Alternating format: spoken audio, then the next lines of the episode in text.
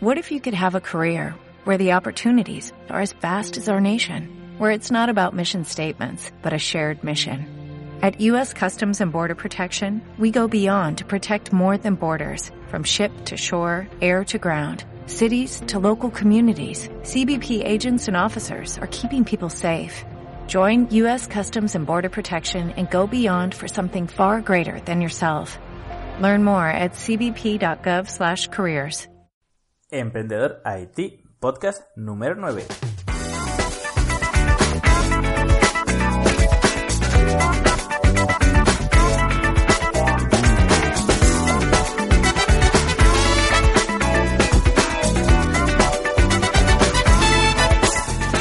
Hola a todos, bienvenidos a un podcast más a Emprendedor IT, el podcast que va sobre emprendedores y tecnología. Soy Luis Peris, emprendedor y consultor tecnológico y ya sabéis, podéis encontrarme en luisperis.com. Pues bueno, hoy es miércoles, por lo tanto nos toca hablar sobre algo tecnológico. Y por el título de este podcast ya sabéis de qué vamos a hablar, de PHP 7. He decidido hablar sobre PHP 7 porque realmente es algo muy novedoso que casi no se ha hablado, no se han hecho podcasts sobre PHP 7, eh, no se han hecho cursos siquiera sobre PHP 7. De hecho, pensé en hacer un curso para que la gente aprendiera las diferencias entre PHP 5 y la versión 7. Pero bueno, antes que nada, para todas estas personas que no estéis tan metidos en el mundo tecnológico, vamos a ver qué es PHP. Pues bien, PHP es el lenguaje de programación principal de las páginas web. La mayoría de páginas web del mundo usan PHP. De hecho, más del 80% de las páginas web del mundo usan PHP. Grandes páginas como todas las que sean WordPress, eh, la Wikipedia, incluso Facebook empezó siendo PHP, para que entendáis el potencial que tiene este lenguaje de programación. Pues bien, eh, hasta hace poco estaba la versión 5.4 de PHP, que era la última e hicieron un cambio tan grande que se pasaron la versión 6 por el forro y pasaron directamente a la 7, a PHP 7, sin la versión PHP 6. Eh, eso se hizo porque el cambio fue brutal. Para empezar, vamos a hablar del rendimiento. En PHP 7 se duplica la velocidad de procesamiento comparado con la versión anterior que es la 5.4. Es decir, tarda la mitad en procesarse eh, un software en, desarrollado en PHP. Esto es importantísimo. Pensemos que antes a lo mejor tardaba una décima de segundo, o a lo mejor si tenía muchísima información podía tardar tres segundos. Eso no es normal para una página web, no es nada normal. Pero a lo mejor si, si se desarrolló un algoritmo de inteligencia artificial o cualquier cosa en PHP, sí que podía tardar un poquito más, unos tres segundos. Pues bueno, pensemos que ahora se reduce todo a la mitad. Si son tres segundos, pues ahora es 1,5. Si era eh, dos décimas, ahora es una décima de segundo. Y esto es importantísimo, porque recordemos que cuando PHP estaba sobrecargado, lo que teníamos que hacer es contratar un hosting superior con más procesador. Pues bien, aquí eh, pensar en lo siguiente, si contratábamos antes un hosting superior, un servidor superior, ya sea hosting, VPS o cloud, ¿qué pasará ahora que se duplica la velocidad de procesamiento? Pues bueno, que las empresas ahora se ahorrarán el 50% eh, de los servidores, por decirlo de alguna forma. Si sobre todo gastaban procesamiento y no tanto ancho de banda, pues ahora las empresas que estén eh, gastando 3.000 euros al mes deberían de pasar eh, a pagar 1.500. Y esto es importante, esto es importante porque muchas empresas se gastan miles y miles y miles de euros al mes, ni siquiera al año, al mes porque tienen millones de datos que procesar. Y a lo mejor sus desarrolladores lo hicieron en PHP y ahora, bueno, pues han tenido la suerte de que eh, les costará menos mantener toda la infraestructura. Recordemos también que estamos hablando de procesamiento, no de ancho de banda, porque muchas páginas web a lo mejor gastan mucho ancho de banda y hace falta aumentarlo. Esto no cambia con PHP 7, solo cambia el procesamiento de los datos. Pues bueno, teniendo en cuenta que ya hemos hablado del rendimiento, eh, vamos a hablar sobre los grandes cambios. El principal gran cambio que yo he visto, hay varios, hay dos grandes cambios, ¿no? Pero el principal gran cambio que yo he visto es MySQL. O sea, la función MySQL desaparece. Desaparece totalmente, ¿vale? O sea, no, no es que como en la versión 5.4 nos saliera un mensaje de alerta, alerta, esta función está obsoleta. No, no, no, no, no. Aquí se elimina totalmente. aquí la usas y pone función no encontrada. Usa otra. Entonces, Eh, eso es importante porque realmente lo que han querido hacer con PHP 7 es que todo el software desarrollado para PHP 5.4 funcionara en 7. Simplemente cambiaras el motor y tu software funcionara al doble de rápido. Excepto, y aquí está, es importante decirlo claro porque he visto muchos tutoriales de cómo pasar 5.4 a 7 y nadie lo dice, excepto si usas las funciones, funciones, eh, no objetos, funciones nativas de MySQL. De nuevo, recordemos que ya desde la versión 5, que ya lleva 5, 6, 7, 8 años, nos la ponía como obsoleta. Nos dejaba utilizarla, pero nos daba eh, avisos eh, de, oye, deja de usar esto porque lo vamos a eliminar. Así que obviamente no tendríamos que haberlas usado. Entonces, ¿qué pasa eh, si hemos usado las funciones MySQL? Pues bueno, tenemos dos opciones. Podemos pasar a MySQL y que es el objeto nuevo que ha, puesto PHP, que ya puso hace muchísimos años, o también podemos usar PDO, que PDO es una capa de abstracción mayor a MySQL que podrías luego pasar de MySQL a otro lenguaje eh, de bases de, a otro lenguaje de programación de bases de datos, por decirlo de alguna forma. Pero bueno, si solo sabemos eh, SQL y queremos seguir con SQL, simplemente tendríamos que pasar al objeto MySQL y que también tiene funciones, pero bueno, yo os recomiendo siempre trabajar con objetos. Eso es lo, el mayor cambio es que la eliminación de MySQL es importantísimo, porque mucha gente va a cambiar de 5.4 a 7 y le va a petar. Y va a ser por esto, porque no deberían de haberlo usado. Dicho esto, este que este es el primer gran cambio, si no lo habéis hecho así, podéis pasar ya directamente a PHP 7 y probarlo. Obviamente tenéis que hacerlo en pruebas para ver que todo va bien y seguir.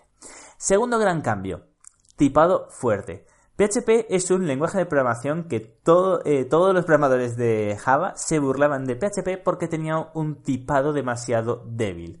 ¿Y qué es un tipado? Bueno, pues un tipado es que cuando nosotros declaramos una variable, cuando le decimos, mira, la variable alumno tiene de nombre Luis Peris, pues cuando declaramos la variable alumno, nosotros en PHP no le tenemos que decir si es un número entero, si es una cadena, si es un, eh, por ejemplo, número con coma, eh, si es un true o false, si es un verdadero o falso, o sea, un binario, por decirlo así, un boolean que se llama, no le teníamos que decir nada. En PHP, nada. Le decíamos, créate esta variable y guarda este valor. Y ya está. En el resto de lenguajes de programación esto no pasa. En el resto de lenguajes de programación o tú le dices, eh, créame esta variable de este tipo, de este tipo que puede ser número entero, eh, con coma, cadena, simplemente un carácter. Hay muchos tipos de datos. Pues bueno, en PHP no le tienes que decir absolutamente nada y en el resto del lenguaje sí. ¿Qué pasa? Que cuando tú le guardabas un valor, eh, es, era el PHP el que procesaba y descubría por el valor que era qué tipo de valor era. Entonces ahí se pierde muchísimo rendimiento. Porque tiene que, tiene que tardar, o sea, tarda en procesar el tipo de dato que es. Ahora eh, nos da la opción de que le digamos, cuando creamos una función, sobre todo hay varios casos. Antes nos daba la opción, ahora todo es opcional, ¿vale? Pero antes, por ejemplo, en las funciones, cuando le poníamos los argumentos, no nos daba la opción a decirle, no, no, este es de un tipo entero, es decir, de un número entero. Antes no nos daba ni, ni siquiera la opción de poner en los argumentos de las funciones qué tipo era pues ahora sí que nos da la opción. Le podemos decir, mira, este dato es de número entero. Y si te pone una palabra, eh, si te pone una frase, por ejemplo, una palabra, no pasa nada. Tú eh, lo pones en número entero. Que como obviamente una palabra en número entero no tiene sentido, pues se convertirá en un cero. Y esto es importante por varios temas. El primero por procesamiento. Si ya duplicamos la velocidad y además eh, usamos tipado, que es esto, el declarar qué tipo de valor es, eh, ganaremos muchísima más velocidad, pero es que además también ganaremos en seguridad. Si por ejemplo tenemos una función pública eh, que nos tienen que pasar un número, eh, un número por ejemplo, y nosotros lo imprimimos por pantalla, antes teníamos que asegurarnos de que no nos estaban atacando de ninguna forma ni nos estaban pasando nada, que pudieran robar la cuenta del usuario. Ahora, si le decimos que sí o sí es un número entero, no tendremos que preocuparnos de limpiar el resultado. Entonces ganamos en cuanto a rendimiento y en seguridad. Pero es que además de que ahora podemos poner en los argumentos de las funciones el tipado, el tipo de dato que es, también nos permite decir, esta función es de este tipo de datos. Esto es muy importante, es decir, el return antes podíamos devolver, por, eh, por, ejemplo, podíamos hacer que devolviera un número entero, un string, es decir, una cadena, un número eh, boolean, es decir, binario, verdadero o falso, Ahora podemos decirle, no, no, no, esta función siempre, siempre, siempre devuelve true o false. Y cuando digo siempre, es siempre, es que si, si a lo mejor falla, pues que devuelva false, pero que siempre va a devolver true o false. Lo podemos establecer ya. Eh, y esto además gana también en, procesamiento. Entonces, estas son cosas que hace PHP que sea más potente, que sea más rápido y que las personas que antes odiaban PHP porque no tenía este tipo de tipado, de que no tenía ni siquiera que fuera opcional, pues ahora ya tienen la seguridad eh, de que, bueno, más que la seguridad, ahora ya tienen la ventaja de que PHP eh, lo tiene por defecto. Y esto es algo que, que va a ganar mucho. Entonces, vamos a hacer un pequeño resumen. Dos grandes cambios de PHP 7 contra 5.4. Bueno, el primero es la función de MySQL, eliminada totalmente. Ya no la podemos usar, pero para nada. Eh, de hecho, nos daría un error catastral. O sea, no, no, eliminada, eliminada totalmente. Segundo, eh, tipado fuerte. Ahora, eh, bueno, tipado medio fuerte, eh, opcional por lo menos. Ahora en las funciones, tanto en los argumentos como en el return, podemos decirle qué tipo de dato es. Eso nos ayuda tanto en seguridad como en rendimiento. ¿Qué más podemos ver en PHP 7 que no tengamos antes? Bueno, hay una cosa muy, muy, muy divertida que ahora la llaman nave espacial. O sea, se llama así. Si ponéis PHP 7 nave espacial, veréis lo que es. En resumen, es una especie de if eh, que tú le dices este, este número y ahora pones eh, menor mayor que igual mayor menor que es tiene una forma de una nave espacial lo voy a poner todo en luisperis.com en mi página para que veáis el código eh, y le decís si este número es igual a este número, o sea, dime si es mayor o menor. Entonces, puede devolver tres cosas. Sé que es un poquito complicado decirlo por un podcast porque es mucho más fácil verlo, verlo, verlo el texto. Así que os lo dejo en luisperis.com. En resumen, es algo nuevo que tiene una forma de una nave espacial, que es el menor mayor que, igual mayor menor que, y solo puede devolver tres cosas. Un menos uno si el primer eh, número es menor que el segundo, un cero si, los dos números son iguales, o un 1 eh, si el primer número es mayor que el segundo. Es decir, eh, simplemente es una especie de if que devuelve menos 1, 0 o 1, dependiendo si el número es mayor, igual o menor que el otro. Pues bueno, esto se llama, lo han llamado oficialmente, esto lo he sacado el nombre, lo he sacado de php.net, o sea, de la página oficial, y le llaman nave espacial. Bueno, ¿qué más podemos ver? También tenemos otra cosa, que es lo último que voy a explicar, porque lo más importante que quería recalcar para la gente que quiere pasar a PHP 7 es lo de la función MySQL y el tipado fuerte. Eh, otra cosa que quiero recalcar es que, eh, al igual que la nave espacial, han hecho una cosa llamada operación de fusión de null. ¿Vale? Es una, es, una especie de if.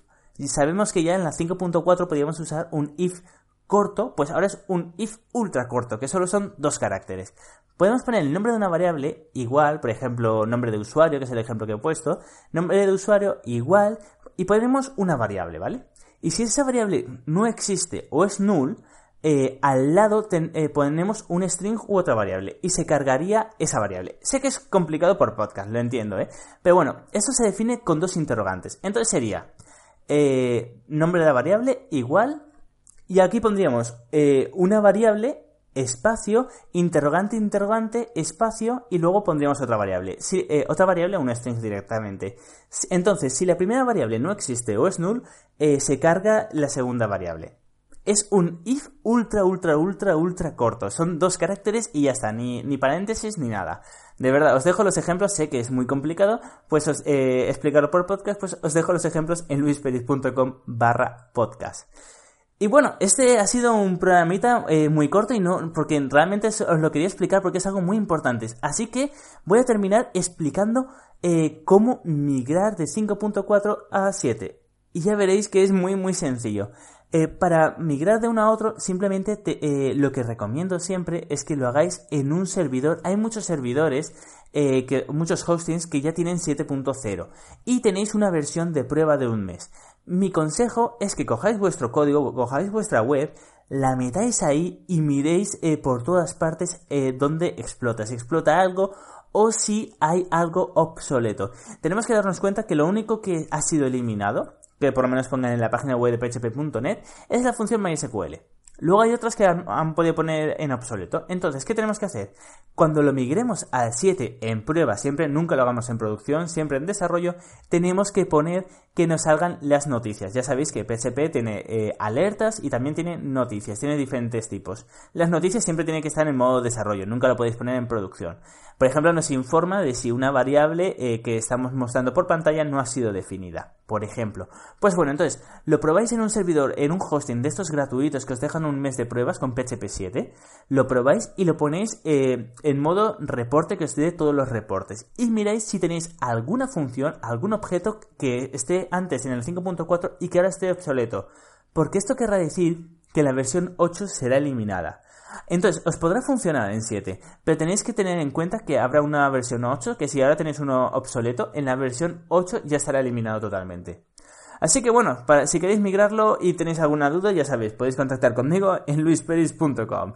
O si no, eh, podéis hacer vosotros mismos las pruebas, como queráis. Yo estoy aquí para ayudaros. Y ya está, este ha sido un podcast muy cortito, de unos 15 minutos, pero creo que hemos visto lo más importante, y es ver eh, qué es PHP 7, ver cuáles son sus principales ventajas, y estoy seguro que todas las personas que sean programadores de PHP y que todavía no lo tuvieran claro por qué era tan famoso el PHP 7, ahora por lo menos espero que tengan un poquito más de información para decidir si pasarse a PHP 7 o todavía esperar un poco a que sea más estable. Así pues, ya me queda despedirme de vosotros y nos vemos en el próximo podcast. Hasta luego. ¿No te encantaría tener 100 dólares extra en tu bolsillo?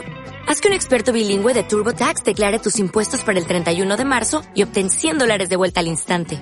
Porque no importa cuáles hayan sido tus logros del año pasado, TurboTax hace que cuenten. Obtén 100 dólares de vuelta y tus impuestos con 100% de precisión. Solo con Intuit TurboTax. Debes declarar para el 31 de marzo. Crédito solo aplicable al costo de la presentación federal con TurboTax Full Service. Oferta sujeta a cambios o cancelación en cualquier momento.